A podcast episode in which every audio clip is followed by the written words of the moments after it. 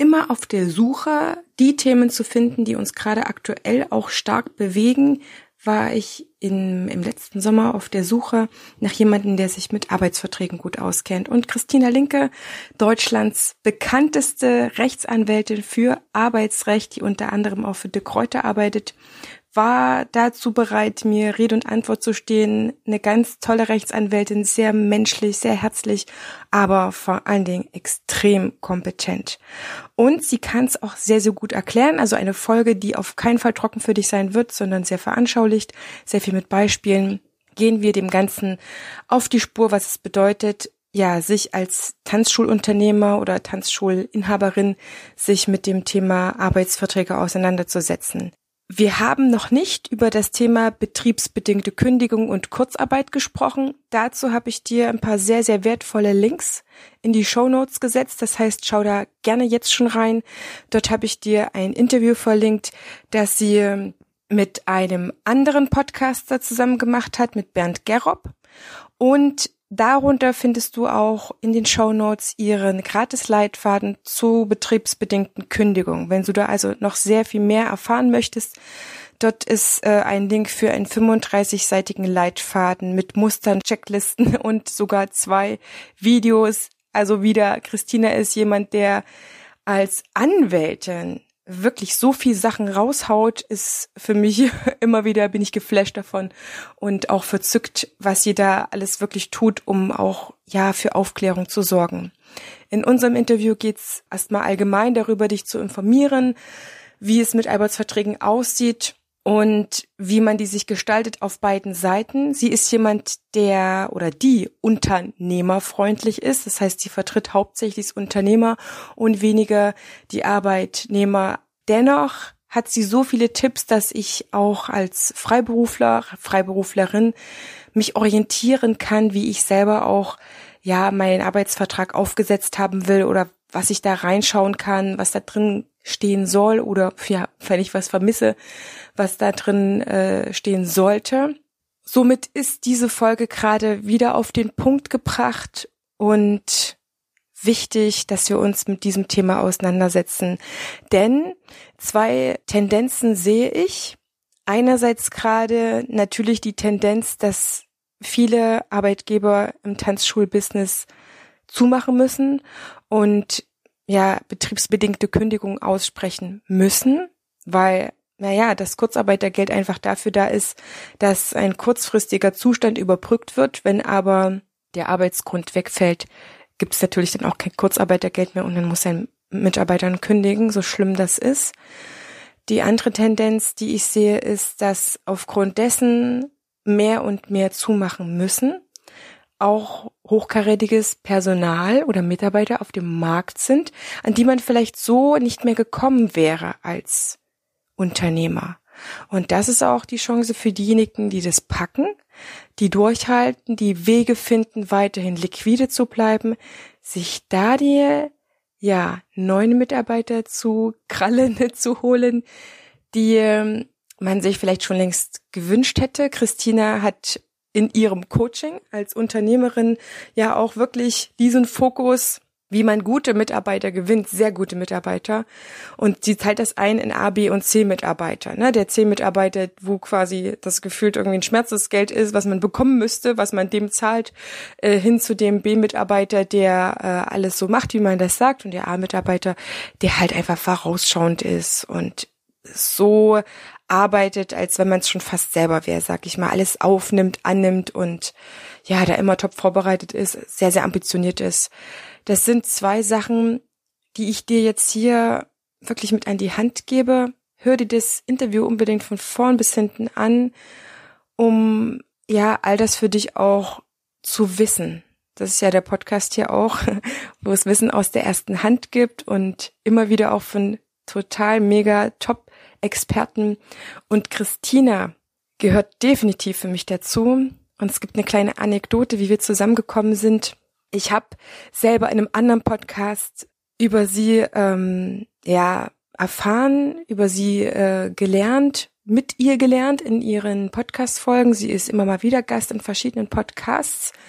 Und habe mich dann einfach auf die Suche nach ihr gemacht, habe ihre Homepage gefunden, habe ja auch, glaube ich, wenigstens ein Webinar mitgemacht mit ihr. Das fand ich ganz, ganz toll, als so ähm, ja der erste Lockdown war. Sie war sehr motivierend und hält sich da auch gar nicht mit Sachen um die Krankheit auf, sondern ist immer fokussiert. Sie ist auch wirklich einer meiner Vorbilder geworden, wie sie das schafft. Und ich hatte sie angeschrieben, sie hatte mir zugesagt und dann habe ich halt einfach auch ja, als jemand, der nicht Podcast hauptsächlich macht, ne, beruflich, äh, gehört es für mich schon dazu, zu meinem Business mittlerweile, aber ich hatte einfach ein paar Informationen ihr nicht gegeben und musste dann kurzfristig absagen, weil mit meinem Kleinen was war. Das passiert tatsächlich seltenst. Aber für sie kam das so kurzfristig, dass sie da auch äh, abgewunken hatte und geschrieben hat, hier, äh, es tut mir leid, meine Zeit ist echt wichtig, wertvoll und äh, wenn mir so kurzfristig absagst, das tut es mir auch wirklich leid. Und im Zuge dessen habe ich sie nicht überreden wollen, nach ein paar Informationen dann einfach geschrieben, weil ich es auch bedauert habe, dass ich jetzt so einen wertvollen Gast verlieren würde. Und tatsächlich, weil sie auch lange alleinerziehende Mutter war und äh, für sich und die Kids alleine sorgen musste, wirklich sich von ganz tief raufgearbeitet hat, extrem bemerkenswert, ja, was für eine Offenheit Christina da auch hat. Und sie einfach da auch mit mir als Working Mom, ich bin nicht alleinerziehend, wie es manchmal äh, der ein oder andere denken könnte oder rüberkommen könnte, dennoch auch da dieser respektvolle Umgang mit mir als Working Mom, so dass sie dann im Nachhinein gesagt hat, okay, Heide Marie, pass auf, äh, da empfinde ich mit dir, kriegst noch eine zweite Chance, ja, wirklich auch extrem dankbar war ich ihr da und dann haben wir das gemacht. Und das, was ich halt auch mega für mich fand, das habe ich ihr dann hinterher auch geschrieben, ist, dass dadurch mein Podcast-Guide entstanden ist, weil ich gemerkt habe, Heidemarie, du kannst eigentlich aufhören, hier fünf, sechs, sieben E-Mails immer deinen Gästen zu schicken, pack das alles einfach mal in ein Guide rein, in ein zweiseitiges PDF, was ich da durch sie entwickelt habe mit ihr und auch den ganzen E-Mails, die ich an andere Podcast-Gäste geschrieben habe, so dass ich da einfach jetzt immer was rausschicken kann und dass meine Arbeit auch wirklich nochmal professionalisiert hat, war extrem wertvoll. Ich bin ihr da auch äh, in dieser Hinsicht immer dankbar. Und ja, kann ich einfach jetzt nur herzlich einladen. Hör dir das Interview von vorn bis hinten an. Christina ist wirklich eine Koryphäe und gibt Wissen preis, an was wir so vielleicht nicht kommen würden. Viel Spaß jetzt mit, ja, attraktiven Arbeitsverträgen für beide Seiten.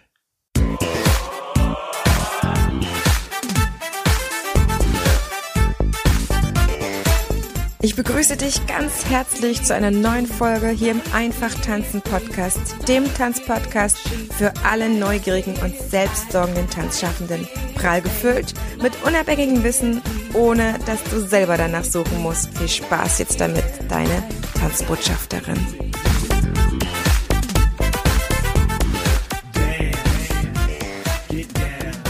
Herzlich willkommen, liebe Christina Linke, zu einem neuen Teil hier zum Gespräch über Arbeitsverträge. Schön, dass du da bist. Heidemarie, vielen Dank für die Einladung. Ich freue mich. Ich freue mich noch viel mehr. Danke, danke, danke. Ich möchte mit dir kurz äh, reinstarten mit ein paar Sätzen von dir. Was ist deine Leidenschaft? Meine Leidenschaft ist, ähm, also ich habe 30 Jahre lang Menschen begleitet und Firmen begleitet, ähm, wo Arbeitsverhältnisse aufzulösen waren. Und ähm, die nächsten 30 Jahre meines Berufslebens möchte ich wirklich den Fokus darauf setzen, dass Menschen genau das machen, was sie lieben. Und ähm, weil ich bin davon überzeugt, dass man nur mit äh, wirklich Leidenschaft Leistung schaffen kann und äh, dabei Freude empfindet. Und ich habe halt so viele Menschen erlebt, die keine Freude an ihren Arbeitsverhältnissen hatten und das ist so verschwendete Lebenszeit.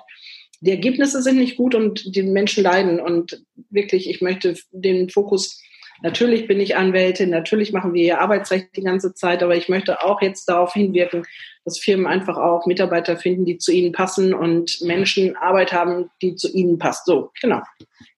Perfekt, deswegen bist du hier im Tanzpodcast genau richtig, weil wir haben hier eigentlich, äh, was heißt eigentlich, wir haben hier Menschen, die meisten Menschen lieben absolut das, was, was sie tun. Ich glaube, es gibt kaum einen Bereich, ähm, wo du nur Liebhaber hast von dem, was sie tun. Ich glaube, das ist bei Kunstschaffenden fast immer so, weil wir könnten, ähm, wenn wir es nicht lieben würden, nicht das tun, weil es teilweise gar nicht so äh, viel Geld abwirft, glaube ich, wie vielleicht irgend so ein toller Managerposten oder so. Aber mhm. deswegen freue ich mich so sehr, dass du hier bist. Und ich möchte von dir wissen, weil ich glaube, jeder, der jetzt einschaltet, ist äh, verblüfft. Ähm, was? Eine Anwältin? ja, wir sprechen heute über Arbeitsrecht, ihr Lieben. Wir müssen da wirklich ran. Ich lese immer wieder, auch letztlich erst die Tage, über einen Post. Ja, kannst du mir mal eine Vorlage über für einen Arbeitsvertrag für einen Freiberufler oder sowas schicken. Die Verbandstanzschulen haben es dann auch ein bisschen einfacher. Die haben dann Vorlagen von ihrem Verband, aber auch da ist es nicht etwas, was generell ist. Jedes Arbeitsverhältnis ist ja nicht, ist ja nicht das Gleiche, ja. Was der eine dem anderen zuspricht und beim Arbeitsvertrag aufnimmt, muss ja für den anderen nicht gelten. Aber es gibt so ein paar Sachen, wo ich sage, so, passt auf, ich habe jemanden am Start. Ich habe sie kennengelernt, Christina, über verschiedene Podcast-Episoden. Ihr wisst, ich höre selber super gerne Podcasts und deswegen, ja, Christine hat einen Tanzhintergrund. Wie geil ist das denn, Christina? Wie bist du ins Tanzen gekommen? Also ich habe mich, ähm, ich habe mein Leben ist mit sehr vielen Auf und Abs äh, versehen gewesen und ich habe ähm, als meine Kinder eins und drei Jahre alt waren, habe ich mich von meinem damaligen Mann äh, getrennt und habe dann, ähm, ja, innerhalb eines Jahres bin ich von einem Luxusleben mit Kamin, Sauna, Schwimmbad und Personal tatsächlich äh, auf Hartz-IV-Niveau gefallen und ähm, bin später erst aus diesem Loch wieder raus. Es hat daraus wieder hinaus, also von auf das Niveau von früher. Das hat länger gedauert, muss ich sagen. Und als ich mich getrennt habe, habe ich dann gedacht, ich muss ins Leben sozusagen und habe, äh, obwohl ich mir das gar nicht leisten konnte, mir jeden Freitag einen Babysitter äh, geleistet und habe ähm, dann bin immer tanzen gegangen. genau. Und ähm, es war immer so genau kalkuliert, dass ich einen Drink bezahlen konnte, damit ich nicht mehr, damit ich mir den Babysitter leisten konnte. Und ich habe das einfach geliebt. Ähm, ich habe, weiß nicht, in meiner Jugend bin ich wenig rausgegangen, habe wenig getanzt und ich hatte wirklich Nachholbedarf und habe wirklich, ich glaube, über zehn Jahre ging das. Egal von wo, von welcher Dienstreise ich kam, ich hatte dann die Umziehsachen im Auto und bin jeden Freitag tanzen gegangen. Und ähm, ist kein Standardtanz gewesen, aber einfach äh, überhaupt Musik und sich bewegen, das äh, war genau meins. Und äh, ja, im Moment ist es ja natürlich schwierig mit Corona, aber ich äh, bin wild entschlossen. Irgendwann geht es ja wieder los und ich auf die Tanzfläche, genau. Würdest du sagen, dass sich durch das Tanzen gehen tatsächlich von, von einer Woche auf die andere oder von einem Tag auf den anderen was für dich in deinem Leben auch verändert hat? Es hat sich ohnehin immer ganz viel in meinem Leben verändert und ob das jetzt durchs Tanzen gekommen ist, weiß ich nicht, aber ich ähm, vielleicht, äh, ich habe gerade so ein Bild vor Augen, ich habe mich frei getanzt. also ich habe sehr konservativ gelebt vorher und äh, dieses Tanzen war auch ein Stück weit Ausdruck davon, dass ich mein altes Leben hinter mir lasse und äh, ja wirklich buchstäblich in die Freiheit tanze. Mega schön. Also meine Frage zielt auch nie darauf ab, ob man irgendeinen ganz bestimmten, bestimmten Tanzstil getanzt hat, sondern einfach Tanzen hat viele Formen, was für einen das Richtige war, was man genossen hat, was man gemacht hat. Da, unsere tanzende mhm. Rechtsanwältin. Ihr lieben Zuhörerinnen und Zuhörer, jetzt können wir Christina ausquetschen. Christina, das war für dich ein Hobby, ein wichtiges Hobby. Du hast es ja auch gerade gesagt, ganz äh, lange gemacht und es äh, kommt auch wieder dran, wenn die Corona-Zeit vorbei ist. Wobei ich sagen darf, Tanzschulen haben geöffnet und wir haben auch verschiedene Kurse, die man machen kann. Und Tanzschulen geben sich sehr, sehr große Mühe, da die Sicherheitskonzepte, Hygienekonzepte gut umzusetzen. Und ich glaube, es, mhm. es, ist mir noch nicht zu Ohren gekommen, dass wirklich äh, großartige Prozentsatz äh, an Infektionen oder irgendwas auf Tanzschulen zurückfallen würde. Ich glaube, da ist ja. die Gastronomie mhm. noch äh, mehr betroffen mit 1,6 Prozent. Mhm. In jedem Fall Unsere Leidenschaft ist das Tanzen. Deine Leidenschaft sind Arbeitsverträge. Und ich kann dir sagen, unsere Arbeitswelt, ja, unsere Tanzwelt ist auch eine Arbeitswelt. Wir arbeiten natürlich auch miteinander, füreinander. Manch einer auch von mir aus gegeneinander. Aber wir haben unsere Arbeitsbeziehungen auch in Arbeitsverträgen zusammengefasst und wir haben glaube ich, da Nachholbedarf, so wie ich das sehe. Ich mhm. selber habe auch eingestellt, angestellt und musste mich da mit auseinandersetzen. Und die Frage war für mich als erstes immer, ja, was nehme ich denn für einen Arbeitsvertrag? Wo kriege ich denn so ein Ding her? Ja? Also die meisten fragen dann ihren Steuerberater und ich sage immer, die Arbeitsverträge vom Steuerberater sind die schlimmsten. Warum ist das so? Naja, das ist halt, ähm, das ist nicht deren Kompetenz. Und ähm, ich glaube, dass sie das einfach dann so freien Herzens rausgeben und sie wissen gar nicht, was sie tun, wenn ich ehrlich bin. Also ich würde, ich weiß nicht, woher die sich das anmaßen, ähm, Arbeitsverträge rauszugeben äh, und keine Ahnung davon zu haben. Im Zweifel würden die ja sogar haften dafür, aus meiner Sicht, ja ich würde niemals eine Steuerberatung machen. Also ich kann das nicht und deswegen würde ich da auch keine, keine Tipps geben, ja. Aber die Steuerberater geben halt Arbeitsverträge raus. Also ich, vielleicht noch mal so ein bisschen zum Hintergrund. Ich ähm, habe äh, viele Jahre auch im Konzern gearbeitet und ähm, habe da das Arbeitsrecht gemacht. Es war ein Konzern mit 30.000 Mitarbeitern und wir hatten so 1.000 bis 1.500 Rechtsstreite im Jahr. Und ich sage immer, da habe ich Arbeitsrecht am Fließband gemacht. Und als ich dann in die Selbstständigkeit gegangen bin, war für mich ganz klar, dass ich eine typische Arbeitgeberanwältin bin und einfach weil mein Denken und mein Fühlen so ist. Also ich ähm, vertrete gelegentlich natürlich auch Arbeitnehmer und Führungskräfte, aber mein Herz schlägt für die Arbeitgeber. Und ich muss ganz ehrlich sagen, ich ähm, regt mich da schon ein bisschen länger drüber auf, dass es Deutschland, äh, dass es ein bestimmtes Bild gibt vom Arbeitgeber. Ne? Und äh, das Bild ist immer, dass der Arbeitgeber der böse ist, äh, der seine Mitarbeiter schlecht behandelt, der viel Geld verdient damit, ja. Und der Arbeitnehmer, das Bild ist immer, der ist fleißig, der macht alles und wird völlig grundlos gekündigt. Und so ist auch das Arbeitsrecht ausgelegt. Ja, es ist Arbeitnehmerschutzrecht und das bedeutet, es ist alles so geregelt, dass es gegen den Arbeitgeber geregelt ist. Ähm, außer, einfach aus dem Hintergrund, dass man gesagt hat, äh, der Arbeitnehmer ist halt wirtschaftlich schwächer und damit schutzbedürftig und deswegen sind alle Regelungen im Arbeitsrecht so eben für den Arbeitnehmer ausgelegt. Und als ich das irgendwann verstanden habe, dass es ja im Grunde ein Bild ist, was eigentlich nicht der Realität entspricht, wenn man ehrlich mal hinguckt, ist es doch eigentlich so, der Arbeitgeber will doch einfach nur Leute haben, die vernünftig ihre Arbeit machen und er will dafür bezahlen. Und ich verstehe nicht, warum dieses Bild immer so verdreht wird. Und nun ist Arbeitsrecht aber auch so, da kann man nicht sagen, ich mache da nicht mit. Das ist wie Schwerkraft. Das ist, da kann man auch nicht sagen, ich mache bei der Schwerkraft nicht mit. Wenn so ein Stiftfall. Und als Unternehmer, da kann man nicht sagen, ich spiele bei den arbeitsrechtlichen Regelungen bei Gericht nicht mit, sondern ähm, wenn da eine Klage kommt und man ist schlecht vorbereitet an der Stelle, weil man halt die, die Basis nicht gut gelegt hat, ja, dann wird man halt richtig verdroschen vom Arbeitsgericht. Und das tut mir immer leid. Und es hat sehr, sehr lange gedauert, bis ich verstanden habe, äh, dass ich mit meiner Kanzlei und meinen angestellten Anwälten hier, dass wir uns spezialisieren auf extrem arbeitgeberfreundliche Arbeitsvertragsgestaltung. Ich habe das als Produkt nicht mal gesehen, aber ich habe jedes Mal, wenn ich einen Rechtsstreit naja, verloren, äh, ver verlieren tut man ja nicht vor Gericht, weil man sich in der Regel vergleicht im Arbeitsrecht, ja. Aber wenn es zu teuer war und dann habe ich mich echt geärgert und dann habe ich jedes Mal habe ich habe ich diesen Arbeitsvertrag schöner gemacht, besser gemacht. Immer wenn ich wenn ich irgendwo einen Vertrag gesehen habe und ich habe eine tolle Klausel gefunden, oh, dann habe ich, oh, den baue ich ein in meinen Vertrag. Und ich habe überhaupt nicht verstanden, dass andere Anwälte das nicht auch machen. Und irgendwann ist mir aber klar geworden, dass die damit ihr Geld verdienen. Das ist das Geschäftsmodell.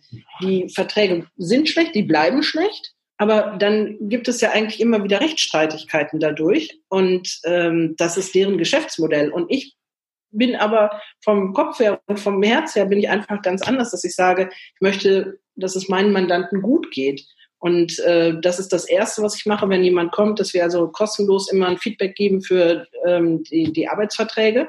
Das mache ich äh, in größerem Umfang, sagen wir es mal so. Ich bin ähm, dadurch, dass ich mal eine Rednerausbildung gemacht habe bei Hermann Scherer, bin ich über verschiedene Ecken dann auch äh, der, zu Dirk Kräuter gekommen. Und bei Dirk Kräuter stehe ich jetzt schon seit sieben Jahren mehrfach im Jahr auf der Bühne und das sind dann eben auch ähm, große Seminare, wo viele Unternehmen, Unternehmer sitzen, Entscheider sitzen und äh, dann bieten wir das immer an, auch immer vier Augengespräche und ähm, dadurch haben wir einfach äh, einen sehr großen Zulauf an Unternehmern und ähm, dann habe ich das immer weiter perfektioniert sozusagen. Und äh, es ist nicht, also ich habe mich nicht für Arbeitsverträge entschieden, ähm, weil ich gerne sehr viele Paragraphen lese und aktivisch arbeite. Ich bin eigentlich mehr so der Praktiker, ja. Aber die Grundlage einfach ordentlich zu machen, das war mir wirklich dann eine Herzensangelegenheit. Und das ist das, wie gesagt, das ist das Erste, was wir machen, dass wir die Arbeitsverträge checken und einfach auch mal das Risiko aufzeigen, was einfach entsteht, wenn man einen schlechten Arbeitsvertrag hat oder vielleicht sogar einen Arbeitsvertrag vom äh, Steuerberater hat. Ja. Bevor genau. wir da noch ein bisschen mehr reingehen, Christina, erzähl mir mal, wie du zum Arbeitsrecht gekommen bist. Du sitzt als Studie, hast dich für Jura, Jura entschieden, freiwillig oder nicht freiwillig dann da und ich weiß nicht, spezialisiert man sich dann irgendwann oder hast du seit Referendariat? Wie läuft das eigentlich? Also das Problem, warum so viele Leute nicht gerne in ihren Jobs arbeiten, ist ja, dass sie einen Beruf ausgesucht haben zu einem Zeitpunkt, wo sie überhaupt noch nicht in ihrer Persönlichkeitsentwicklung so weit gewesen sind, um sich selber zu können. In der Regel ja direkt nach der Schule entscheidet man sich für einen Beruf und man nimmt sich gar nicht die Zeit zu überlegen, was möchte ich denn gerne machen in meinem Leben, wo sind meine Stärken. In der Schule hat man ja immer nur auf die Schwächen geguckt und hat versucht, die auszugleichen. Und wenn ich das heute sehe, wie unbedarft immer noch junge Menschen ihre Berufe aussuchen, tut mir das immer total leid. Und ich bin ein klassischer Fall dafür. Ich habe Jura studiert. Ich würde gerne jetzt erzählen, ich habe das studiert, weil ich mich schon immer für Gerechtigkeit einsetzen wollte und anders für das Gute kämpfen wollte. Aber der ganz schnöde Grund war, meine ältere Schwester hat studiert und ich habe gedacht, hör mir mal so eine Vorlesung an, habe gedacht, hält man sich alle Wege mit offen, dann mache ich das auch. Und was gibt es für eine schlechtere Motivation, ein Studium zu ergreifen, als zu sagen, damit hält man sich alle Wege offen. Und dann habe ich das studiert und habe sehr schnell gemerkt, das ist eigentlich nichts für mich. Ich bin keine typische Juristin, ja. Und äh, dann habe ich immer gedacht, oh Gott, ich will das nicht machen, ich will das nicht machen. Jetzt habe ich aber schon so viel Zeit investiert, das kann ich meinen Eltern nicht antun. Und ich habe viel auch gearbeitet in der Zeit und habe gedacht, jetzt mache ich das zu Ende. Und dann habe ich es zu Ende gemacht, dann kam die Ref das zweite Staatsexamen und dann macht man ja so praktische ähm, Einsätze und dann habe ich mal gedacht, das will ich nicht machen, das will ich nicht machen, das will ich nicht machen. Und dann kam das Arbeitsrecht und ich dachte, oh mein Gott, wie schön ist das denn? Ich bewege mich in der Unternehmerwelt und ich habe direkt beim Arbeitgeberverband äh, das, meine Wahlstation gemacht und habe mich sehr wohl gefühlt. Und ähm, ich habe schon während des Studiums dann auch tatsächlich schon Arbeitsrecht als Wahlfach gehabt und für mich, also das ist etwas, was ich wirklich leidenschaftlich gerne mache. Ich fühle mich in dieser Welt zu Hause. Ich habe auch im Arbeitsrecht ein gutes Bauchgefühl immer. Und es ist ja auch ein, Recht, ein Rechtsgebiet, wo man viel mit Menschenkenntnis arbeiten muss und ähm, wo man die Töne dazwischen treffen muss. Und es ist so ein bisschen wie eine, bei einer Scheidung. Ähm, die Parteien wollen auseinander und man muss eben einen Weg finden, wie ein Weg, der, der für beide Geber ist. Und ähm, dieses Fingerspitzengefühl, das ist das, was äh, ich sehr gerne mache und wo ich auch einfach, ähm, ja, dadurch, dass man einfach vernünftig redet mit den Menschen, eigentlich sehr schnell sehr gute Lösungen finde. Also ich, wir haben kaum, kaum Kammertermine eigentlich. Ähm, wir haben eigentlich immer schon, dass wir mit, eigentlich fängt schon ganz anders an. Eigentlich ist es schon so, dass wir so viele Unternehmer in der Dauerberatung haben, die bevor sie etwas machen, und das ist mir immer am liebsten, dass sie mich anrufen oder meine angestellten Anwälte und dann wir eben kurz durchsprechen, was zu tun ist an der Stelle. Und ähm, das ist das Allerbeste. Und manchmal ist es ja auch so, dann rufen sie erst an, wenn sie eine Ladung gekriegt haben zum Gerichtstermin. Dann begleite ich auch manchmal Unternehmer dabei, dass sie das selber machen vor Gericht und ich bin nur im Background sozusagen, ja. Finde ich auch ganz spannend, aber manchmal ist es auch so, dass sie sagen, komm, ich will das abgeben, mach das, ich will damit nichts zu tun haben, du machst das schon richtig, ja. Der größte, ganz kurz noch, der größte Ritterschlag war letzte, vorletzte Woche, da hat man dann zu mir gesagt, Christine, man beauftragt dich nicht, weil man äh, einen Anwalt braucht, sondern man möchte dich als Verbündete auf seiner Seite haben. Ich so, oh, das ja, fand ich sehr schön, hat er sehr schön gesagt. Ich glaube, das hat er zu Recht gesagt, Christina. Das ist äh, deine ganze Präsenz. Du wirkst nicht wie eine Anwältin, Stöckele steif und ich saß wirklich auch schon für Anwälten und ich habe das genau, wie du das beschrieben hast, ich habe völlig abgekackt, weil er seinen Job nicht richtig gemacht hat und dann musste ich noch mal eine Nachverhandlung machen, die hat er auch nicht richtig gemacht, so dass ich wirklich maßlos enttäuscht war und auch noch nicht so richtig weiß, wie wie schaffe ich denn das ähm, jemanden zu finden, der zu mir passt oder wie, wie mhm. finde ich denn einen fähigen Anwalt? Das sind echt Herausforderungen, warum ich auch gesagt habe, so, ich habe dich jetzt kennengelernt und ich muss das jetzt einfach mal weitertragen. Ich muss einfach mal meinen Kollegen weitergeben, was hier für eine coole Anwältin, aber auch Frau, Speakerin, mein Gott, was du alles kannst, sitzt und ähm, wichtig ist ja dann einfach, was man von einem Anwalt vorher sieht, glaube ich. Und das ist ja bei den wenigsten Anwälten jenseits von einer Seite, wo so ein bisschen Gesicht drauf ist und ein herzlich willkommen in meiner Kanzlei. Äh, gibt ja viele altbackene Sachen und das müssen wir Tanzschulen uns auch gefallen lassen. Es gibt auch viele, in Anführungsstrichen, altbackene Seiten, wo man auch nicht den Menschen oder das Team großartig vorher kennenlernt. Mhm. Du hast eine eigene Seite, wo ich erstmal von dir erfahre, was du, was du für eine, für eine Biografie grob eigentlich hinter dir hast und was deine Einstellung ist, die einfach heißt, lasst uns bitte doch vorher geile Verträge machen, damit wir, wenn es dann soweit ist, einfach in Frieden auseinandergehen können. Ich sage immer, ein guter Vertrag für schlechte Zeiten. Ja. Und ich meine, nur weil einer bei einem aufhört, das muss ja noch nicht mal ein schlimmer Grund sein, sage ich mal. Im besten Fall sollte das natürlich nicht so sein, aber im schlimmsten Fall muss man einen kacheln.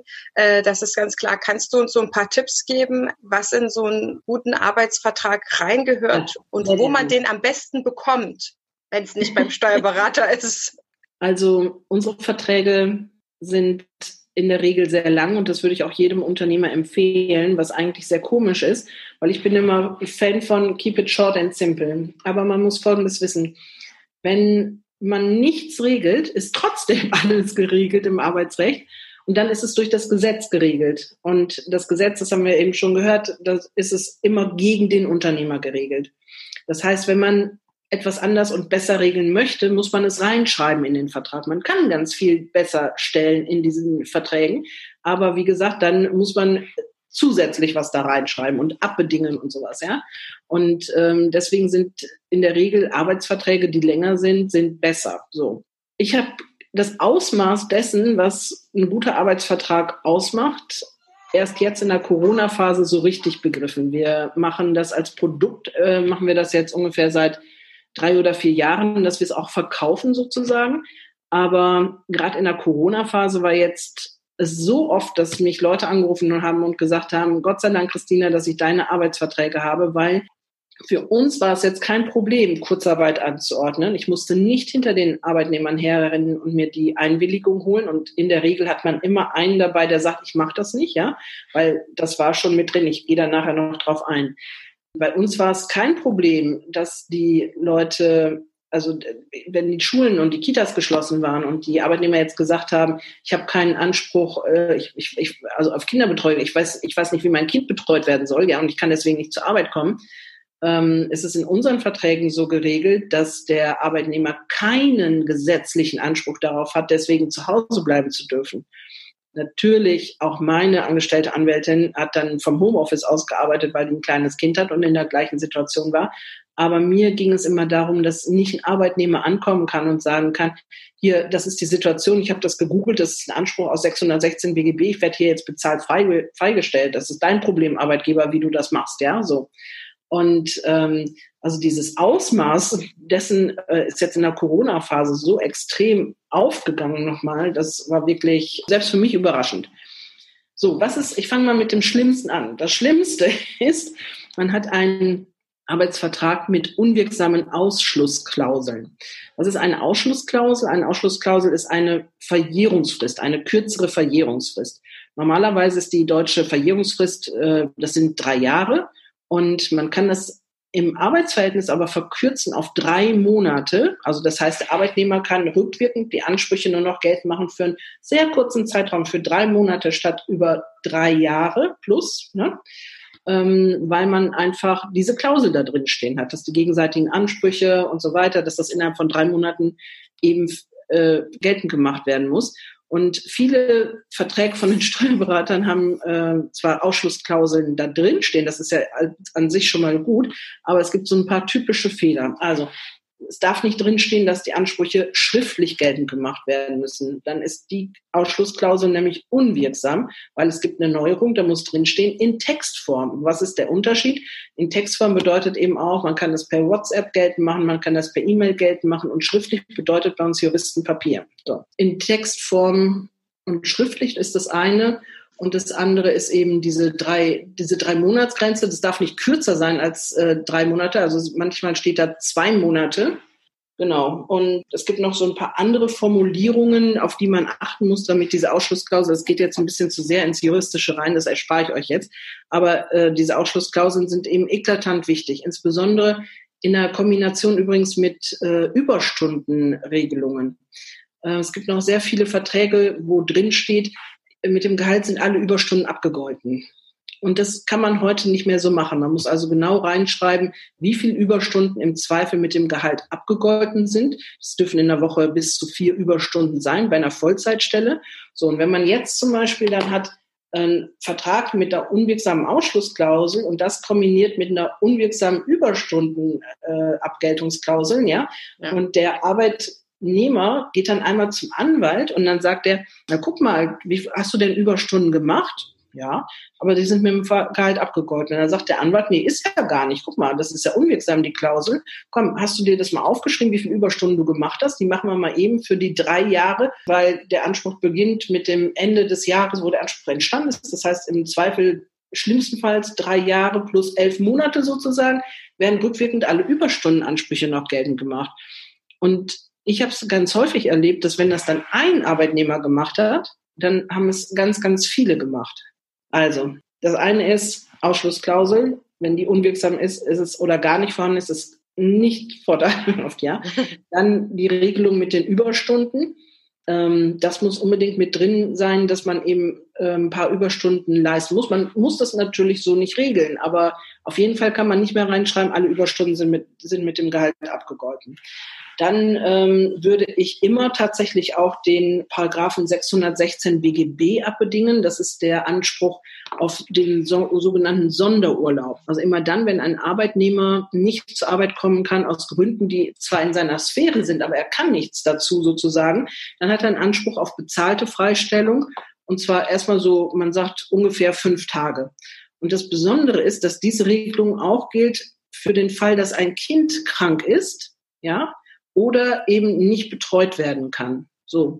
Und äh, gerade bei Krankheit Kind ist es so, es gibt einen Anspruch des Arbeitnehmers gegen die gesetzliche Krankenkasse auf Kinderkrankengeld, so nennt man das. Und äh, das sind pro Kind äh, zehn Tage. Und ähm, wenn man alleinerziehend ist, 20 Tage. Insgesamt ist es gedeckelt bei 50 Tagen. 50 Tage sind schon richtig viel. Und ähm, dann schreibt praktisch der Kinderarzt das Elternteil krank und dann kann man das einreichen bei der, bei der Krankenkasse hinterher und dann gibt es Kinderkrankengeld. So, jetzt muss man wissen, dass der Anspruch des Arbeitnehmers gegen den Arbeitgeber auf Entgeltfortzahlung beziehungsweise auf das volle Gehalt vorrangig ist. Und jetzt haben sich immer mehr Krankenkassen darauf spezialisiert und sagen, warum sollen wir das eigentlich zahlen, wenn im Arbeitsvertrag der 616 gar nicht abbedungen ist? So, und dann ist es so, dass die Krankenkasse sagt, nee, wir zahlen das nicht, das soll der Arbeitgeber zahlen. Da kann der Arbeitnehmer gar nichts dazu, aber die Krankenkasse sagt, wir übernehmen das jetzt nicht. So. Und dann hat man ein Problem. Und ich habe tatsächlich in einer Firma hatte ich das jetzt äh, während der äh, wegen, während des Lockdowns, dass die gesagt haben, wir haben den Anspruch aus 616, ist nicht abbedungen und dann durfte der Arbeitgeber die ganze Zeit das volle Gehalt weiterzahlen, hat keine Arbeitsleistung bekommen und das ist durchaus schwierig, ne? So, also Ausschlussklauseln, äh, Sonderurlaub, Überstunden und dann noch ein wichtiges Thema Urlaub. Man unterscheidet zwischen dem gesetzlichen Mindesturlaub und dem vertraglichen Mehrurlaub. Das bedeutet, man hat als Arbeitnehmer einen Anspruch auf vier Wochen, also auf 20 Tage gesetzlichen Mindesturlaub. Aber in den meisten Betrieben gibt es ja Mehrurlaub. Das heißt, ähm, ganz häufig zum Beispiel 30 Tage. Und es ist sehr wichtig, dass man in dem Vertrag unterscheidet und differenziert zwischen dem gesetzlichen Mindesturlaub und dem vertraglichen Mehrurlaub. Warum? Weil es geht zum einen um den Verfall. Das heißt, wenn ich, wenn ich jetzt ausscheide aus dem Arbeitsverhältnis und ich mache das in der zweiten Jahreshälfte, dann steht einem der volle Jahresurlaubsanspruch zu. Eine total bekloppte Regelung, ja. Man scheidet aus Ende August und dann sagt der Arbeitnehmer, na, Chef, dann zahlen wir mal den Urlaub bis Ende Dezember aus. Und dann sagst du, warum? Ja, ja, aber ich habe den Anspruch, steht so im Bundesurlaubsgesetz. Und wenn du nicht differenziert hast zwischen dem gesetzlichen Urlaub und dem äh, vertraglichen Mehrurlaub, dann kannst du ja gar nicht differenzieren, weil wenn du das gemacht hättest, könntest du aber dann ähm, an der Stelle sagen, ähm, ich beschränke diesen Anspruch auf die 20 Tage. Ja, mit der Differenzierung kann man sagen, okay, ist zwar blöd, aber ich zahle dir den Urlaub aus, aber nur für diese 20 Tage. Und da kann man auch schon anrechnen auf diese 20 Tage, was er schon genommen hat. Und aber diese zehn zusätzlichen Tage, die kriegst du nicht.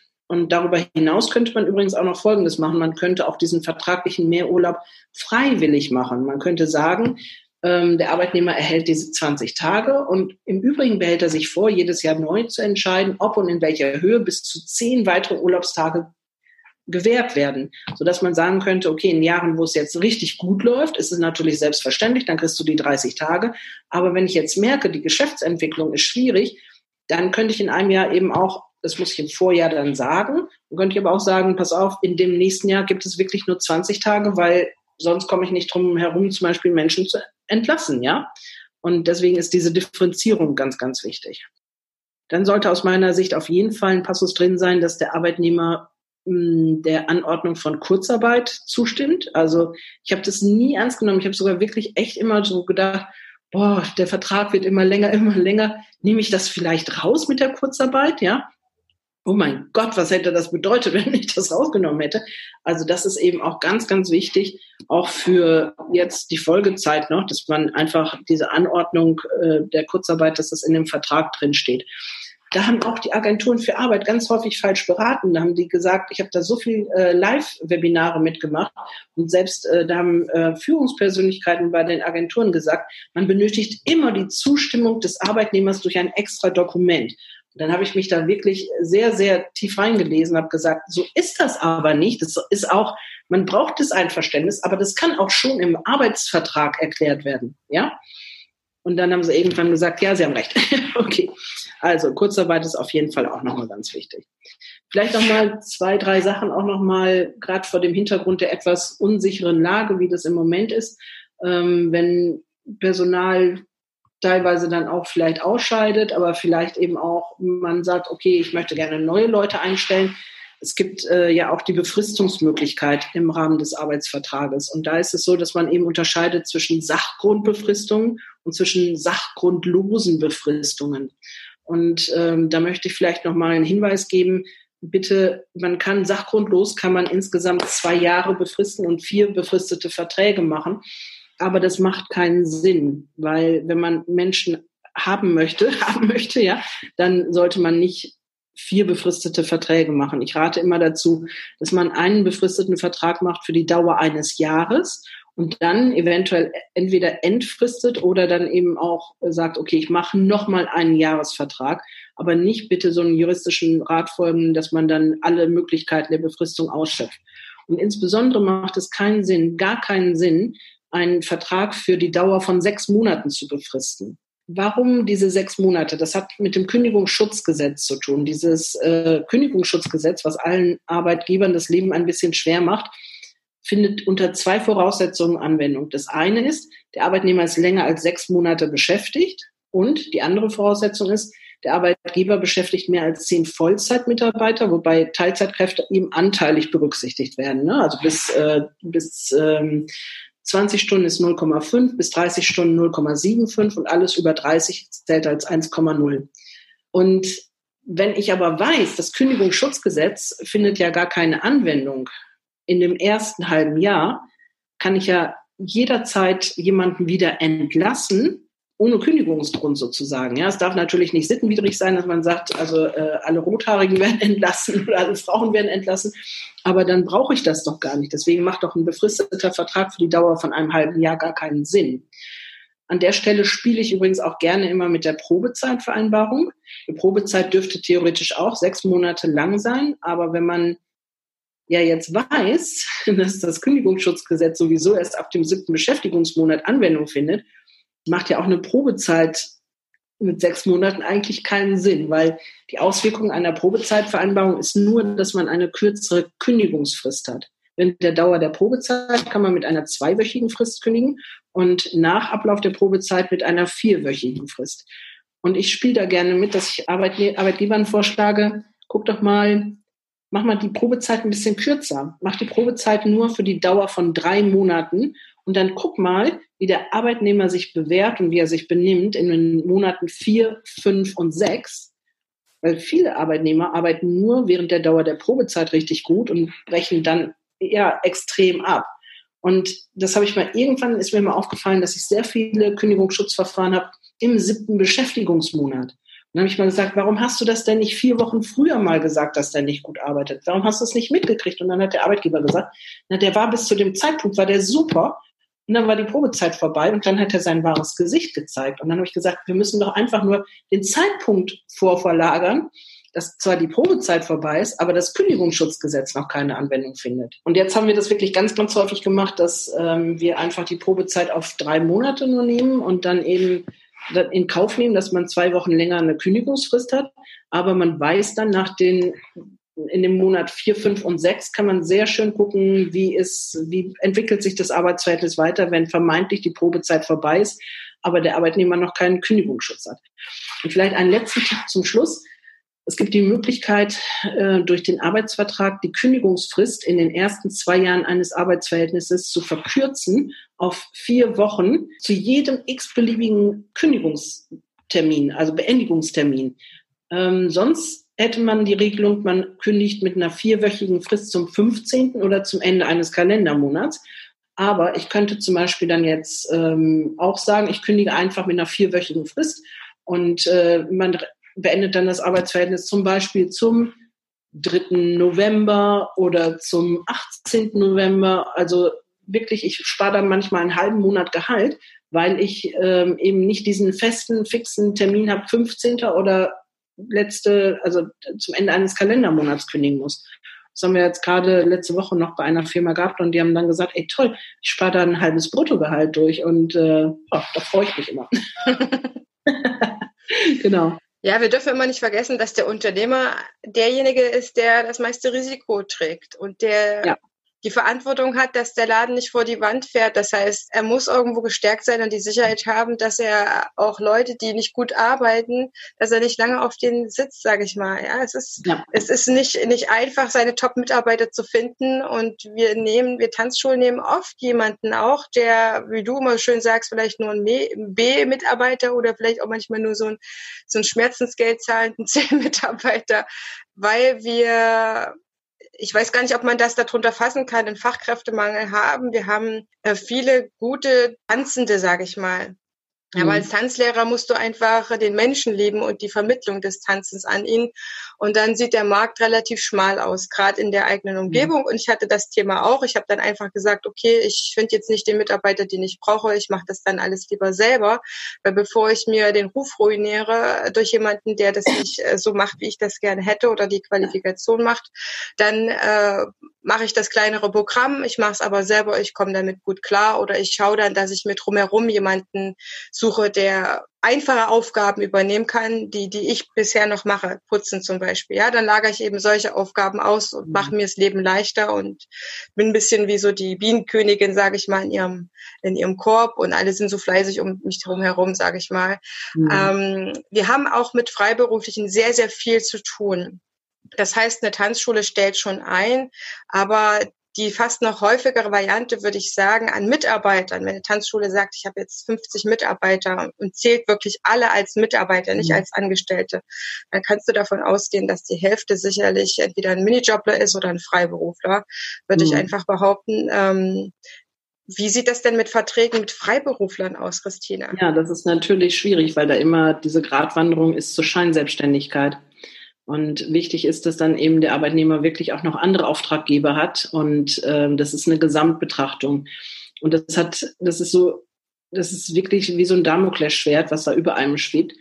Weil wenn das mal rauskommt, dass es eine Scheinselbstständigkeit wäre, egal wie der Vertrag das benennt, ja, dann wäre es ja so, dass man für vier Jahre rückwirkend die Sozialversicherungsbeiträge nachzahlen muss. Und wenn man nachweisen könnte Vorsatz, dann äh, rückwirkend bis Anfang des Arbeitsverhältnisses sozusagen, ja. Und äh, es, ist, es gibt so ein paar Punkte, auf die man achten muss. Ähm, die Deutsche Rentenversicherung bietet übrigens auch über die sogenannte Clearingstelle an, dass man das äh, vorlegen kann und dann eben auch ähm, eine Einschätzung kriegt von der Clearingstelle, äh, ist das jetzt eine freie Mitarbeiterschaft oder ist das ein Angestelltenverhältnis? Und es gibt so bestimmte Kriterien. Eben das Wichtigste, Wichtigste ist, hat der Arbeitnehmer noch andere Auftraggeber oder arbeitet er wirklich nur da? Dann ist es schon durch mit der Scheinselbstständigkeit. Dann ist es Scheinselbstständigkeit, ja. Dann äh, bringt er eigenes Werkzeug mit, schreibt er Rechnungen, hat er andere Mittel, die er selber noch einsetzt. Also ein Werkzeug, weiß ich nicht, beim Tanzen ist es ein bisschen schwierig, natürlich eigene Mittel zu bringen. Ja, Musik, doch, stimmt, in der Tat. Ähm, oder was könnte man noch sagen? Wir haben verschiedenes Equipment. Ich, ich bringe Tücher mit, Bänder, äh, Hüfttücher, Stöcke, ah, okay. alles mögliche, Bälle, mhm. Matten. Ich kann eine ganze Menge mitbringen quasi. Mhm. Oder hat er zum Beispiel auch eigene Mitarbeiter? Das ist auch nochmal ein Aspekt. Ja, also da muss man wirklich sehr genau hingucken. In der Regel von meiner Einschätzung ist es so, dass es sehr, sehr häufig eine Scheinselbstständigkeit ist. Das heißt, was mache ich dann als Arbeitgeber, um das zu verhindern? Muss ich mir dann sagen lassen, hier, welche, für welche Arbeitgeber bist du noch tätig? Es gibt, sind keine Arbeitgeber. Man mhm. muss wirklich fragen, hast du noch andere Aufträge? Mhm. Also das muss man klären und man muss natürlich auch mit dem Umfang der Stunden einfach mal auch genau hingucken. Das heißt, wenn ich schon jemanden 30 Stunden beschäftige, ist ja die Wahrscheinlichkeit, dass da andere Auftraggeber sind, relativ gering. Ja, das ist immer ein Problem äh, in solchen Bereichen, aber auch zum Beispiel in dem Bereich von äh, Lehrern an äh, Nachhilfeschulen zum Beispiel. Ja, das ist auch ein ganz, ganz typisches Problem. Oder Seminarleitungen zum Beispiel auch ganz, ganz häufig für Institute. Das ist in der Regel ist es eher eine Scheinselbstständigkeit. Mhm. Und das ist, kann richtig teuer werden halt, ne? Das heißt, ich muss mich vorher absichern, was hat er noch für andere Auftraggeber, damit ich ihn zur Sicherheit dann lieber auf Minijob-Basis einstelle? Ja, genau. Also ich persönlich würde wirklich eher sagen, ich stelle jemanden an, ja, auch wenn ich dann natürlich, ja, Entgeltvorzahlung, Urlaub und sowas und ist, ist einfach so, aber ich ich würde nicht gerne mit dem Risiko leben wollen. Also was passiert denn, wenn rauskommt, einer meiner Mitarbeiter ist scheinselbstständig? Wie kommt das raus und was passiert mhm. mit mir? Ja, das kann bei einer Prüfung einfach passieren. Ne? Also eine normale äh, Prüfung durch das Finanzamt. Es kann aber auch sein, dass die, dass die Rentenversicherung mal einfach prüft. Und dann. Äh, dann wird's teuer. Dann wird's teuer, was soll ich sagen? Also, das ist jetzt tiefstes Sozialrecht, aber es ist dann ja. eben du zahlst eben für vier Jahre, zahlst du das rückwirkend nach. Wir machen auch diese Verträge zum Beispiel gar nicht. Ne? Ich biete das überhaupt nicht an. Da ist das, äh, da sind wir schon so oft nachgefragt worden, kannst du uns auch einen Freiberuflervertrag machen? Und da stehe ich ja mit einem Fuß im Knast sozusagen. Okay. Ne? Weil ich hafte ja auch für die Verträge und äh, wenn es dann, äh, nee, das ist schwierig mit Freiberuflerverträgen. Das heißt, also, ich habe äh, zum Beispiel eine Kollegin, die hat eine, eine sehr äh, spezialisierte Tanzschule in Frankfurt. Die machen nur Ethnotänze, Oriental, Bollywood, Hula, Tribal, Tribal Fusion. Ich, ich könnte noch zehn Sachen auf, aufzählen. Mhm. Die haben sich darauf spezialisiert. Und meine Kollegin sagt immer wieder, Heidemarie, ich habe echte Schwierigkeiten, gute Mitarbeiter zu finden, die bei mir halt nur mal so zwei, drei Stunden geben, weil wir eben so speziell sind. Ja, ich mhm. könnte die gar nicht für 30 Stunden Hula einstellen, ja. weil wir davon leben, dass es so viel sind. Und sie nimmt sich unfassbar viel Zeit äh, zu schauen, ist jemand noch woanders tätig? Sie arbeitet unglaublich die Verträge aus, auch mit ihrer Anwältin. Mhm. Aber sie sagt dann, Heidemacher, ich kann einfach gar nicht selbst die nehmen, die jetzt so spitze ist für die drei Stunden, die ich wirklich bräuchte, weil die hat keine anderen Auftraggeber. Die findet in ganz Frankfurt, findet, findet die kein großartig, für den die noch arbeiten könnte. Und sie will ja teilweise gar nicht, dass sie für die Konkurrenz arbeitet. Also könnte sie es nur lösen, indem sie dann jemanden für diese drei Stunden ja. einstellt. Ja, tatsächlich. Mhm. Das heißt, das ist ja für sie dann. Müsste sie, müsste sie einen 450 Euro Vertrag machen. Mhm. Um dann das zu bewerkstelligen, dass sie denn jemanden hat. Und da müssen wir einfach wieder gucken, ob es sich lohnt, weil mhm. die Kursgebühren dürfen ja auch wieder nicht zu hoch sein, wo es am Ende wieder sich die Katze in den Schwanz beißt. Aber es ist einfach mal sinnvoll zu, zu hören, zu wissen. Wie finde ich denn einen guten Anwalt, der mich im Arbeitsrecht beraten oder mir einen super Vertrag machen kann? ja, ganz Kriterien. Also ich hatte damals jemanden, ich war angestellt ähm, an der Berufsschule und äh, ich bin auch wirklich, ich hatte keine Ahnung, ich bin in der Krankheit, wurde ich ge gefeuert. Ich habe also Erzieher ausgebildet. Ich wurde in der Krankheit gefeuert und ich wusste nicht, dass ich gegen diese unrechtmäßige Kündigung, die es war, Einspruch hätte erheben müssen, damit die nicht wirksam geworden wäre. Mhm. Weil ich da aber gewartet habe, ne, und äh, mir zu späten Anwalt genommen hatte, der dann leider auch mich nicht gut beraten hat, wurde die rechtmäßig. Ich war raus und wenn ich das geschafft hätte, da einen Widerspruch einzulegen, dann hätte ich wenigstens eine Abfindung oder sowas gekriegt, weil ich wollte die für ja. die ja auch nicht mhm. wirklich weiterarbeiten, aber ich fand es einfach sehr unverschämt, mhm. mich einfach äh, zu feuern, sag ich mal. Also mhm. Äh, hinterher weiß man immer, was man für einen Bumsladen da reingekommen ist, sage ich mal. Äh, Im Vornherein ist man auch wirklich äh, besser also, bedient, wenn man seinen Arbeitsvertrag lesen kann, sage ich mal, mhm. als Angestellter. Ne? Also man sollte auf jeden Fall jemanden nehmen, der sich wirklich spezialisiert hat. Bitte nicht mehr so machen, das ist mein Anwalt, der macht alles für mich, ja. Der hat mich geschieden, der hat meinen Verkehrsunfall reguliert und jetzt macht er auch noch meine, mein Kündigungsschutzverfahren. Das ist keine gute Idee. Das ist so, als wenn man mit einem Blinddarmdurchbruch zum Zahnarzt geht, ja. Also das ist einfach, das ist nicht gut. Also man sollte wirklich schon eine reine Fachkanzlei beauftragen. Ich merke das sofort, wenn ein Anwalt auf der Gegenseite Arbeitsrecht einfach nur so mitmacht, ne. Also es rieche ich dreimal gegen Wind. Den frühstücke ich sehr gerne danach. ja, also es ist ähm, heutzutage ja auch fast nicht mehr erforderlich, dass man vor Ort irgendwie sich einen Anwalt sucht. Das heißt, man kann, also wir sind zum Beispiel auch wirklich bundesweit tätig das ist, das ist ganz unkompliziert. Ich habe, wenn ich so drüber nachdenke, auch fast keine Kunden hier in Osnabrück, ja. Mhm. Also meine Kunden sitzen wirklich in ganz Deutschland und ähm, es ist tatsächlich, ich würde, wenn ich selber jetzt einen Fachmann suchen würde für irgendein anderes Gebiet oder auch einen Arzt zum Beispiel, dann würde ich immer sehr gerne auch auf die Bewertungen gehen. Ne? Also ich gucke mir das immer sehr gerne an bei Google, wie wird jemand bewertet, auch bei Proven Experts. Ähm, da würde ich reingehen und gucken und äh, das ist ja sehr transparent dadurch, die Leistung. Ne? Also ich habe äh, selber auch ein Konto bei Proven Experts und ähm, lade meine Mandanten nachher immer sehr gerne ein, dass sie auch eine Bewertung abgeben. Und äh, kann jeder mal selber gucken, wenn er Lust hat, da mal drauf zu gucken, was wir da für Bewertungen haben. Und dann hatte ich aber eine schlechte Bewertung jetzt, eine schlechte. Wir haben echt gegrübelt, wir haben echt gegrübelt, wer könnte das gewesen sein. Ne?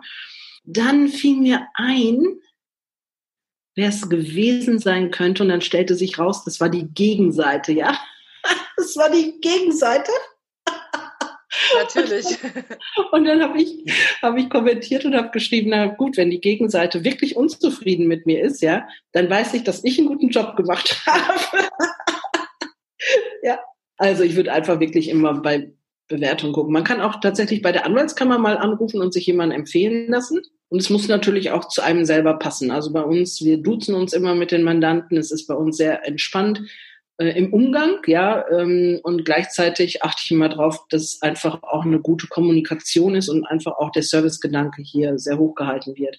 Also bei uns wird jede Mail am selben Tag beantwortet, möglichst innerhalb von zwei Stunden. Bei uns darf das Telefon nicht öfter als dreimal klingeln, da muss jemand dran sein wenn ich nicht da bin oder ein anderer Anwalt nicht da ist, dann muss auf jeden Fall die Verwaltung schickt dann schon mal eine Mail, wir haben die Anfrage gekriegt, vielen Dank, wird sich jemand drum kümmern und sowas, ja. Oder wir haben das im Blick und ich, mir ist zum Beispiel auch wichtig, dass äh, bei uns kein Mandant anruft und sich hinterher nach dem Ergebnis der Verhandlung erkundigen muss. Bei uns, äh, ich habe das genau mal niedergeschrieben, weil ich gemerkt habe, das, was ich als selbstverständlich erachte, das war dann bei den angestellten Anwälten nicht so, dass die das für selbstverständlich gehalten haben. Und ähm, dann habe ich, äh, drei habe ich nochmal rausgeschmissen deswegen. Und jetzt haben wir aber nur noch ein Team von Leuten, die das auch genau wissen. Also bei uns ist das so, man geht raus aus dem Gerichtssaal und dann ruft man vom Handy aus eben den Mandanten an und sagt, so ist das ausgegangen, ja. Das ist doch, ich sage immer, das ist, stell dir einfach vor, es wäre dein eigener Rechtsstreit. Was, was wünschst du dir denn da? Ja ja, und äh, eine, eine Spur mehr Service möchte ich einfach. Und das ist doch genauso, wenn ich beim Arzt sitze, dann möchte ich doch auch nicht nur Nummer sein, sondern ich möchte doch als Mensch auch gesehen werden. Und eine Frage, die ich den Ärzten ganz oft stelle, ähm, ist, was würden sie tun, wenn es um ihre eigene Frau ginge? Oder als ich mit den Kindern beim Kinderarzt war, früher habe ich dann immer gesagt, was würden sie tun, wenn es ihr Kind wäre, ja? Und ja, ich darf Ihnen ja nichts raten. Ich habe die Option Ihnen ja gesagt. Und dass ich war, nein, aber ich möchte gerne wissen, wenn es Ihre Tochter wäre, was würden Sie tun? Was, was würden Sie entscheiden? Und dann können die ja frei sprechen. Dann können die ja sagen, was sie wollen. Und ich finde, das ist einfach so dieses, ähm, das merkt man sehr schnell, ob jemand was mit Herz und mit Leidenschaft macht oder ob man wirklich nur eine Nummer ist. Und ich habe halt keine Lust, selber in einem Laden zu arbeiten. Und es ist ja nun auch mein eigener Laden sozusagen wo ich sehe, da wird irgendwas zurückgehalten, da wird nicht mit voller Leidenschaft gearbeitet. Und wir haben wirklich, wir haben uns ja auch so ein bisschen gesund geschrumpft so im letzten Jahr. Und jetzt ist das Team so, dass wirklich jeder voll 100 Prozent Gas gibt. Das ist richtig toll zu sehen. Ja. Christina, wie mache ich das denn jetzt, ähm, wenn ich Angestellter bin oder Freiberufler? Dann habe ich jetzt ja leider nichts von diesem Podcast gehabt, weil du mich nicht nehmen würdest. Im Sinne von, ähm, ich habe jetzt gute Tipps bekommen, aber ich muss mir jetzt leider jemanden anderes suchen, mhm. der mich als Freiberufler oder Arbeitnehmer berät. Wenn ich aber Arbeitgeber bin, dann bin ich ja bei dir sehr, sehr gut aufgehoben. Wie mache ich das jetzt ähm, über die Distanz? Ich sitze ja jetzt zum Beispiel in Düsseldorf. Mhm. Wie, wie komme ich denn jetzt mit dir oder also, mit euch an einen Tisch? Ähm, ich werde ja Links zur Verfügung stellen und darüber kann man dann äh, gerne seinen Arbeitsvertrag hochladen. Und es gibt tatsächlich auch auf meiner Seite gibt es auch, also wenn man Christina Linke einfach eingibt, findet man mich sofort. Und auch darüber kann man einfach äh, über ein Portal seinen Arbeitsvertrag hochladen. Das ist dann bei uns automatisiert vom Prozess her, bis es dann ein Anwalt auf den Tisch kriegt und sich den Vertrag anguckt. Und das müssen wir vorsichtig sein, wie wir das nennen. Wir nennen das jetzt kostenlose Ersteinschätzung. Wir dürfen es nicht mehr kostenloses Feedback oder irgendwas nennen, aber ähm, es ist, glaube ich, sehr detailliert und jeder kann auch genau einschätzen, wo er da gerade steht mit seinem Arbeitsvertrag. Und ähm, ja, das ist also, glaube ich, ganz unkompliziert. Wir zoomen auch mit unseren Mandanten. Wir haben eine automatisierte Terminvergabe bei der Arbeitsvertragsgestaltung. Also ich glaube, da kommt man dran. Das heißt, wenn ich jetzt eine Tanzschule habe, egal wie groß die ist, aber ich habe wenigstens einen Angestellten, dann könnte ich jetzt meinen Arbeitsvertrag, weil ich jetzt ja doch vielleicht wissen will, was da jetzt, was da jetzt genau drin steht, was ich da mhm. eigentlich habe oder vielleicht auch nicht, dann scanne ich den ein und äh, schicke den euch zu und ich bekomme eine erste mhm. Einschätzung, was da vielleicht alles mhm. tippitoppi ist oder so ein paar Pünktchen, die du schon heute mit uns äh, besprochen hast, die da vielleicht noch reingehören sollten. Wie, wie schaffe ich das denn, wenn ich einen besseren Arbeitsvertrag habe, dass ich das meinen Arbeitnehmer unterschreiben lasse? Da haben wir tatsächlich auch ähm, natürlich entsprechende Schreiben vorbereitet schon, ja, die wir den Arbeitgebern zur Verfügung stellen. Und es ist auch immer verbunden hinterher also wenn jemand jetzt uns beauftragt, einen neuen Arbeitsvertrag zu erstellen, dann ist das immer verbunden auch mit einem Telefonat, wo wir wirklich genau auch diese Themen durchgehen. Und es ist relativ einfach, finde ich jetzt. Also man muss einfach sich als Arbeitgeber klar entscheiden und man muss sagen, den Schritt gehe ich jetzt, auch wenn der vielleicht einen Moment sich unangenehm anfühlt, weil es ist doch das Allernormalste, sich professionell aufzustellen und auch einen professionellen Vertrag zu haben. Das ist ja Arbeitgeberverpflichtung, das ist ja eine Unternehmeraufgabe sozusagen. Ja. Und ähm, ich würde immer raten, dass man mit den Personen anfängt, die bedingungslos zu einem stehen. Und äh, in der Regel ist es so, wenn die ersten unterschrieben haben, unterschreibt der Rest dann auch, ja. Aber nicht mit den schwierigen Kandidaten anfangen. Und wenn dann wirklich einer dabei ist, der sagt, das unterschreibe ich nicht, also aus Prinzip so nicht, naja, dann haben wir ein anderes Problem. Dann müssen wir das anderweitig sozusagen, ja. Weil dann ist ja schon auch das Commitment einfach zum Arbeitgeber, finde ich, sehr schwach. Und natürlich, wenn man einzelne Passagen verändert haben möchte oder es anders haben möchte, dann kann man ja auch darüber sprechen und auch verhandeln, ja. Ich habe zum Beispiel auch immer gesagt, ich finde persönlich Joker-Tage sehr schön. Also ich äh, baue immer gerne Joker-Tage in die Verträge rein. Das sind sogenannte Tage, wo man sagen kann, der Himmel ist blau, die Sonne scheint, ich komme heute nicht. Ist natürlich schwierig, wenn es keinen Ersatz dann gibt, aber so im Bürobereich finde ich das zum Beispiel mega. Und jeder Arbeitnehmer kann das ja selber auch einschätzen, ob er damit Schwierigkeiten auslöst im Betrieb oder nicht. Dann geht es natürlich nicht, ja.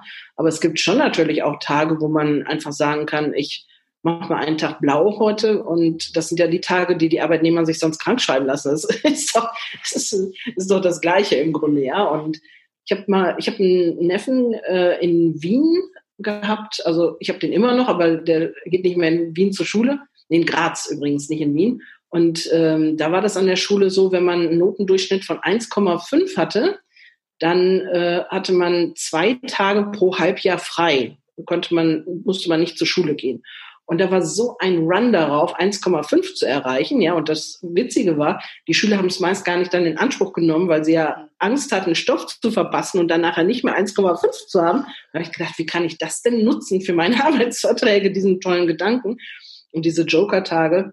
Es hat wirklich eine ganz, ganz tolle Auswirkung. Und das ist einfach etwas, was man im Rahmen von der Veränderung mit den Arbeitsverträgen eben auch so anbieten könnte. Und hm, ganz häufig wird es gar nicht genutzt, aber weißt du, es hat so, es löst so ein Gefühl aus von, ich bestimme freiwillig, ob ich zur Arbeit gehe oder nicht. So, das ist ja das Gefühl, was wir Selbstständige und Unternehmer alle haben, dieses, ja. ich bin frei, ich kann da hingehen oder nicht und ich bin frei, auch dann am Samstag und Sonntag das nachzuarbeiten, was eben nicht passiert ist oder ich nehme es wirtschaftlich in Kauf, dass ich eben einen Tag nichts gemacht habe oder zwei Tage oder drei Tage, aber dieses, ich gehe freiwillig dahin und das hat, also es wird mir sehr, sehr oft gespiegelt, dass es eine enorme Wirkung hatte auf die Arbeitsverhältnisse. Ein letzter Punkt, bevor wir, glaube ich, so viel besprochen haben, dass wir erstmal unsere Zuhörer das verdauen lassen können, ist, äh, wenn ich jetzt jemanden kündigen muss. Ich habe festgestellt, ja. der arbeitet einfach nicht so, der kommt nicht ordentlich zu seinen Kurszeiten, der setzt sich nicht mit an die Teamberatung, der macht das ein oder andere auch nicht freiwillig. Ne? Ich habe mhm. ja vielleicht im besten Falle ganz verschiedene Arbeitnehmer bei mir, im besten Falle immer, die alles tiptop machen, die vorausschauend sind, die alles schon äh, super vorbereitet haben, die pünktlich kommen, pünktlich gehen, ihre Arbeit äh, ja. nachbereitet auch hinterlassen und ähm, ja, vielleicht so, so, so ähnlich ticken wie vielleicht ich, brennen für, für die Tanzschule. Aber es gibt natürlich ja, was ich ja gesagt habe, immer wieder auch, wo du mhm. sagst, okay, bevor ich jetzt gar keinen Hip-Hop-Kurs anbiete, nehme ich halt den, der brennt zwar für seinen Job, aber er kommt leider nicht so pünktlich. Äh, er sagt auch mal wieder ab und ich habe dann wirklich Pech, wie ich das mit der Vertretung mache. Ähm, wenn ich dann jemanden Besseres gefunden habe, dann kündige ich den. Auf jeden Fall schon mal, liebe Leute, kann ich euch nur empfehlen. Oder ich überlege, ob ich den wirklich einstelle. Wie gesagt, rufschädigend ist auch manchmal Sachen. Aber wie, wie mache ich das mit mit Kündigungen, dass sie, dass ich das gut mache. Ich habe schon eine mhm. Kündigung erlebt selber. Es war auch in der Berufsschule.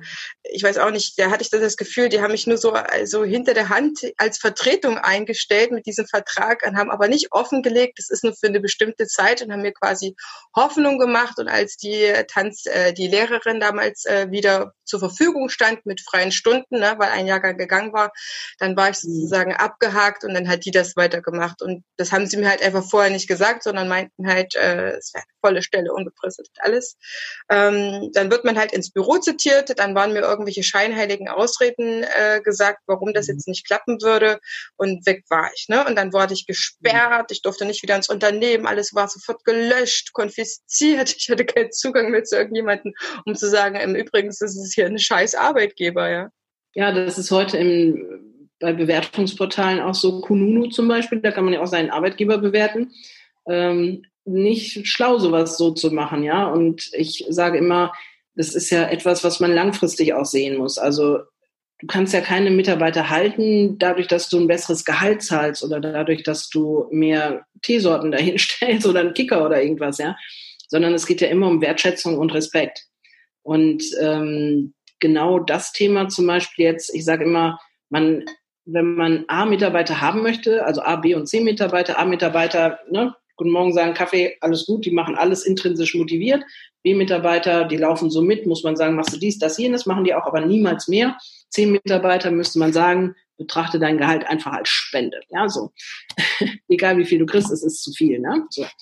Ähm, und du musst erst deine zehn Mitarbeiter loswerden, bevor du A-Mitarbeiter finden kannst. Also ich habe eigens äh, noch eine GmbH gegründet und mache noch Seminare dazu zu genau diesen Themen, weil ich einfach das nicht mit ansehen kann. Ähm, das normale Elend ist ja, dass die versuchen, gute Mitarbeiter für sich zu gewinnen und wenn die dann gekommen sind, dann entlassen sie die schlechten. Und das ist die falsche Reihenfolge. Ich würde, es wäre einfacher natürlich, aber so ist es nicht.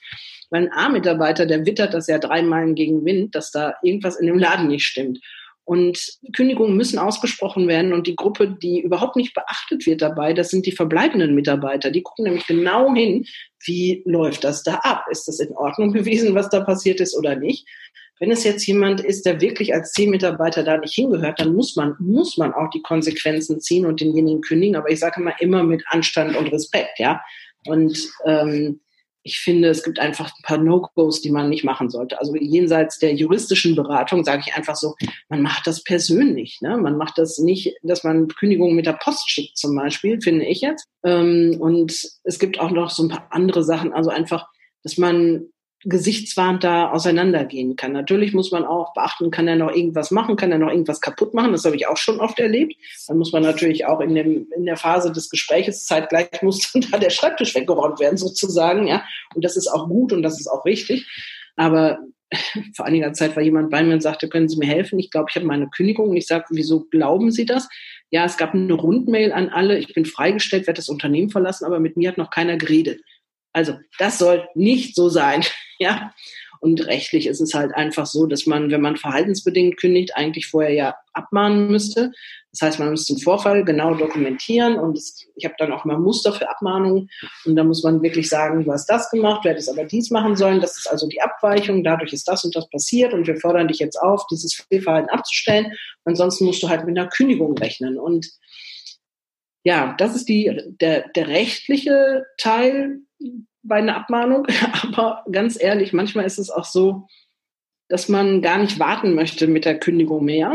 Und ähm, das muss man entscheiden dann. Was hat es für Auswirkungen, wenn man direkt kündigt? Dann werde ich wahrscheinlich eine Abfindung vielleicht zahlen müssen, wenn ich, wenn das Kündigungsschutzgesetz jetzt Anwendung findet. Aber vielleicht ist der Schaden, der entsteht, wenn ich abmahne, und diese negative Energie und Schwingung für drei Monate noch weiter durchs Unternehmen läuft, größer. Weißt du? Früher habe ich immer gesagt, ja, es muss vorher abgemahnt werden und dann möglichst zwei oder drei, einschlägig sogar.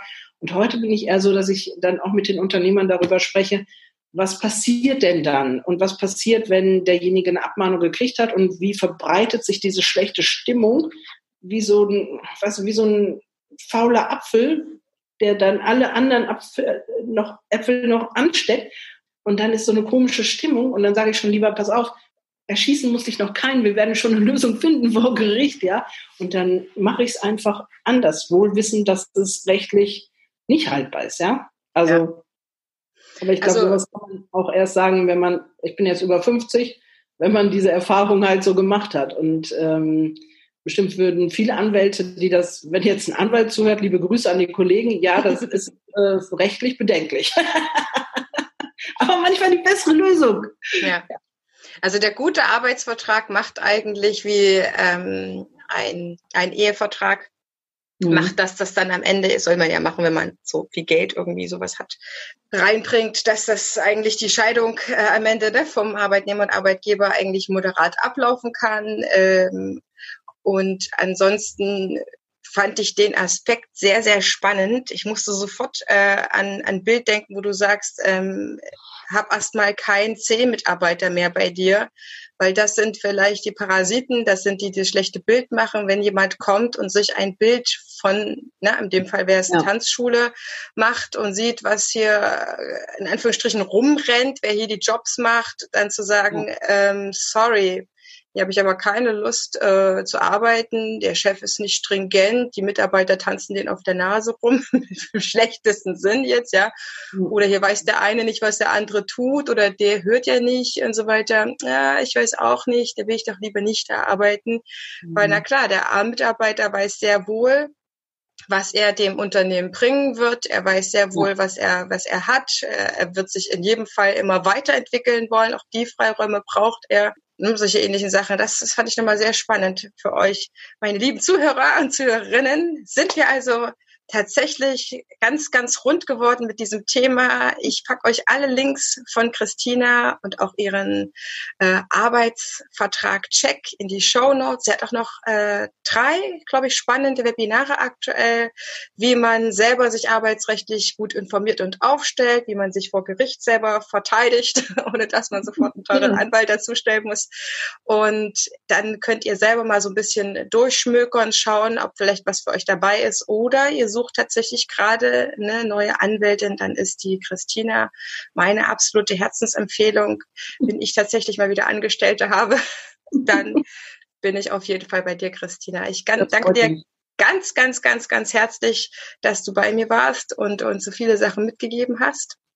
Und dann ist für dich heute mein Abschlusswort. Im Normalfall stelle ich tatsächlich ja immer so den Anfangsteil des Satzes, Tanzen ist für mich, Bewegung ist für mich. Jetzt weiß ich nicht, wie das für dich noch äh, tatsächlich gerade ist, aber du bist auf jeden Fall gerne mit den Menschen zusammen. Und die Arbeit mit den Menschen ist für dich etwas Besonderes, sonst würdest du dich nicht so ins Zeug legen und auch noch sagen, ja, ich bin auch immer da dran, meine Arbeitsverträge besser zu machen, damit die hinterher nicht so viel Stress haben, meine Leute, ja, meine Mandanten. Deswegen ist vielleicht so der Abschluss, die Arbeit mit Menschen ist für mich. Das Schönste, was es gibt. ja. Wenn du möchtest, darfst du super gerne noch so zwei, drei Sachen an die Zuhörerinnen vom Tanzen-Podcast sagen. Ja, also ich glaube, dass vor dem Hintergrund, was ich schon eingangs erzählt habe, dass viele Menschen halt einen Beruf wählen und gar nicht das abschätzen können, ob das für sie richtig ist oder nicht, beschäftigt aus meiner Erfahrung fast jeder Unternehmer einige Mitarbeiter, die da eigentlich nicht hingehören.